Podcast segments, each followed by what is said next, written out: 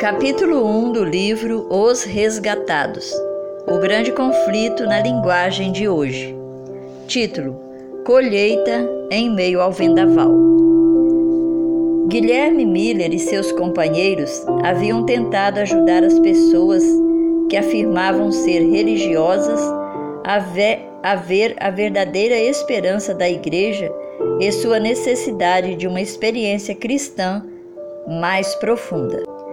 Também trabalhavam para ajudar os não conversos a enxergar a necessidade de arrependimento e conversão.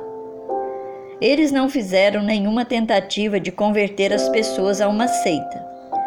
Trabalhavam em meio a todos os grupos e denominações. Miller disse: Queria beneficiar a todos. Eu achava que todos os cristãos se alegrariam com a proximidade da vinda de Cristo e que aqueles que não conseguissem entender da mesma maneira que eu não amariam menos os que aceitassem essa doutrina. Não imaginava que haveria necessidade de reuniões separadas. A maioria dos que se convertiam por causa de minhas pregações se uniam às diversas igrejas já existentes. Quando, porém, os líderes religiosos se decidiram contra a doutrina do advento, negaram a seus membros o privilégio de ouvir as pregações sobre o segundo advento ou até mesmo de falar sobre sua esperança na igreja. Os fiéis amavam suas igrejas mas quando viram que seu direito de investigar as profecias estava sendo retirado, sentiram que sua lealdade a Deus não permitiria que se sujeitassem. Assim sentiram-se justificados em se separar. No verão de 1844, cerca de 50 mil haviam deixado suas igrejas.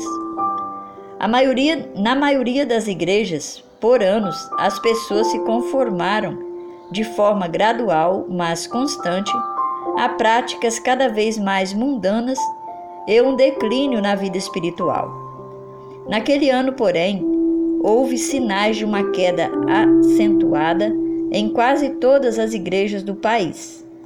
Tanto a imprensa religiosa quanto a secular comentaram bastante sobre o fato.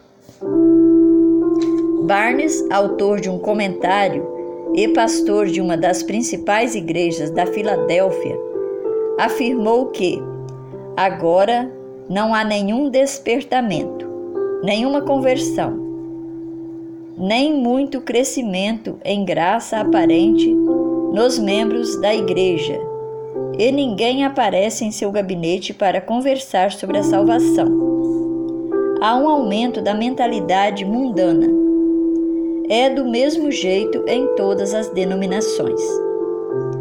Em fevereiro do mesmo ano, o professor Finney, de Oberlin Colégio, declarou: De modo geral, as igrejas protestantes do nosso país ou são descuidadas ou hostis a quase todas as reformas morais desta era. A apatia espiritual está em toda parte e é temivelmente profunda. A imprensa religiosa de todo o país dá testemunho disso. São muitos os membros da igreja que estão se tornando adoradores da moda, dando as mãos para os descrentes em festas de prazeres, danças, comemorações, etc. As igrejas em geral estão se tornando tristemente corruptas. Elas se afastaram muito do Senhor e ele se retirou delas. Rejeição da luz. A escuridão espiritual não acontece por causa de um afastamento arbitrário da divina graça de Deus, mas porque homens e mulheres rejeitam a luz. Pelo envolvimento com o mundo e esquecimento de Deus, o povo judeu ignorou o advento do Messias. Em sua descrença, rejeitou o Redentor. Mesmo assim, Deus não rejeitou. Mesmo assim, Deus não retirou da nação judaica as bênçãos da salvação. Mas aqueles que rejeitaram a verdade fazem das trevas luz e da luz trevas. Isaías capítulo 5, verso 20. Depois de rejeitar o evangelho, os judeus deram continuidade aos antigos ritos, mesmo admitindo que a presença de Deus não estava mais no meio deles.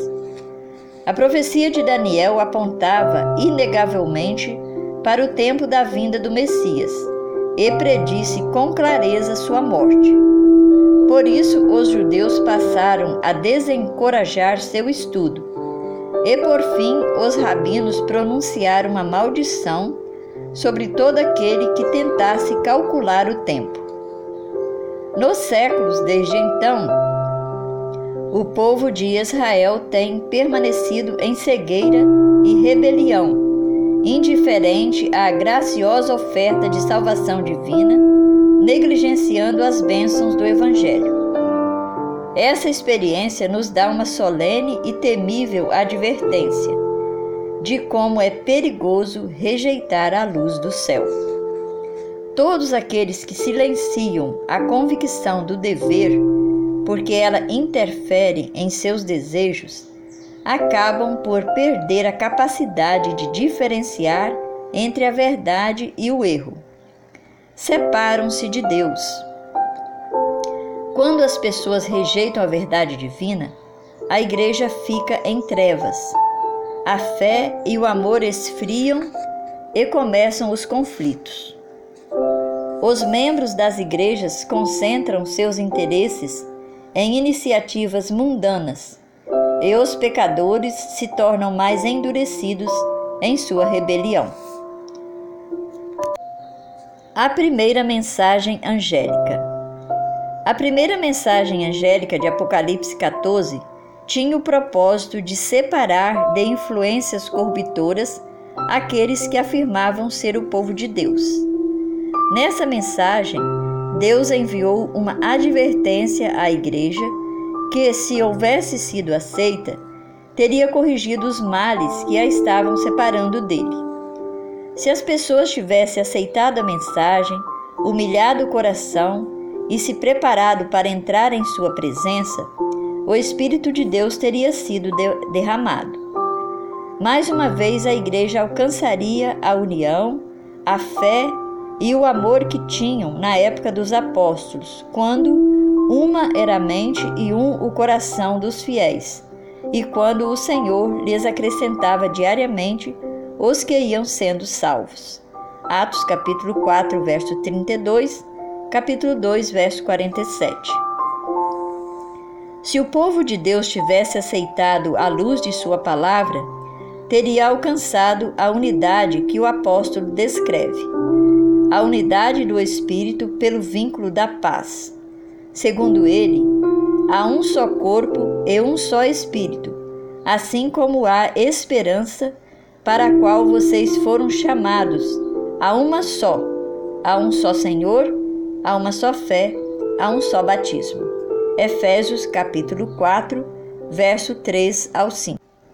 Aqueles que aceitaram a mensagem do advento vinham de diferentes denominações, e todas as barreiras denominacionais caíram por terra.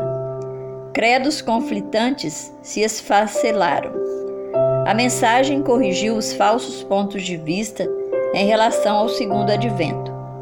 As pessoas consertaram os erros e os corações se uniram em doce comunhão. O amor reinava com supremacia. Essa doutrina teria feito o mesmo para todos, caso todos a tivessem aceitado. Em seu papel de sentinelas, os pastores deveriam ter sido os primeiros a reconhecer os indícios da volta de Jesus, mas falharam em aprender a verdade com base nos profetas e nos sinais dos tempos. O amor a Deus e a fé em Sua palavra haviam esfriado, e a doutrina do advento só despertou sua descrença. Assim como nos tempos de Cristo, as pessoas rejeitaram o testemunho da palavra de Deus com a pergunta: Por acaso alguém das autoridades ou dos fariseus creu nele? João capítulo 7, verso 48. Muitos desencorajavam o estudo das profecias, alegando que os livros proféticos eram selados e não podiam ser compreendidos. Vários depositavam sua confiança nos pastores e se recusaram a ouvir. Alguns se converteram da verdade, mas não ousaram anunciá-la por medo de serem expulsos da sinagoga. João capítulo 9, verso 22. A mensagem que Deus enviou para reprovar a igreja revelou quantos haviam colocado suas afeições nesse mundo em lugar de amar a Cristo. A recusa em dar ouvidos ao primeiro anjo foi a causa da terrível condição de mudanismo, apostasia e morte espiritual que predominou nas igrejas em 1844. A segunda mensagem angélica. Em Apocalipse 14, um segundo anjo vem depois do primeiro proclamando: Caiu, caiu a grande Babilônia que fez todas as nações beberem do vinho da fúria da sua prostituição. Apocalipse 14, verso 8. O termo Babilônia vem de Babel e denota confusão. Nas Escrituras, designa várias formas de religião falsa ou apóstata. Apocalipse 17 retrata Babilônia como uma mulher imagem que a Bíblia usa como símbolo da igreja. A boa mulher representando uma igreja pura e uma mulher imoral, a igreja apostatada.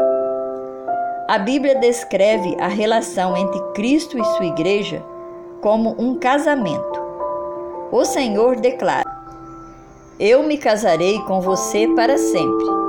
Eu me casarei com você com justiça. Oséias capítulo 2, verso 19.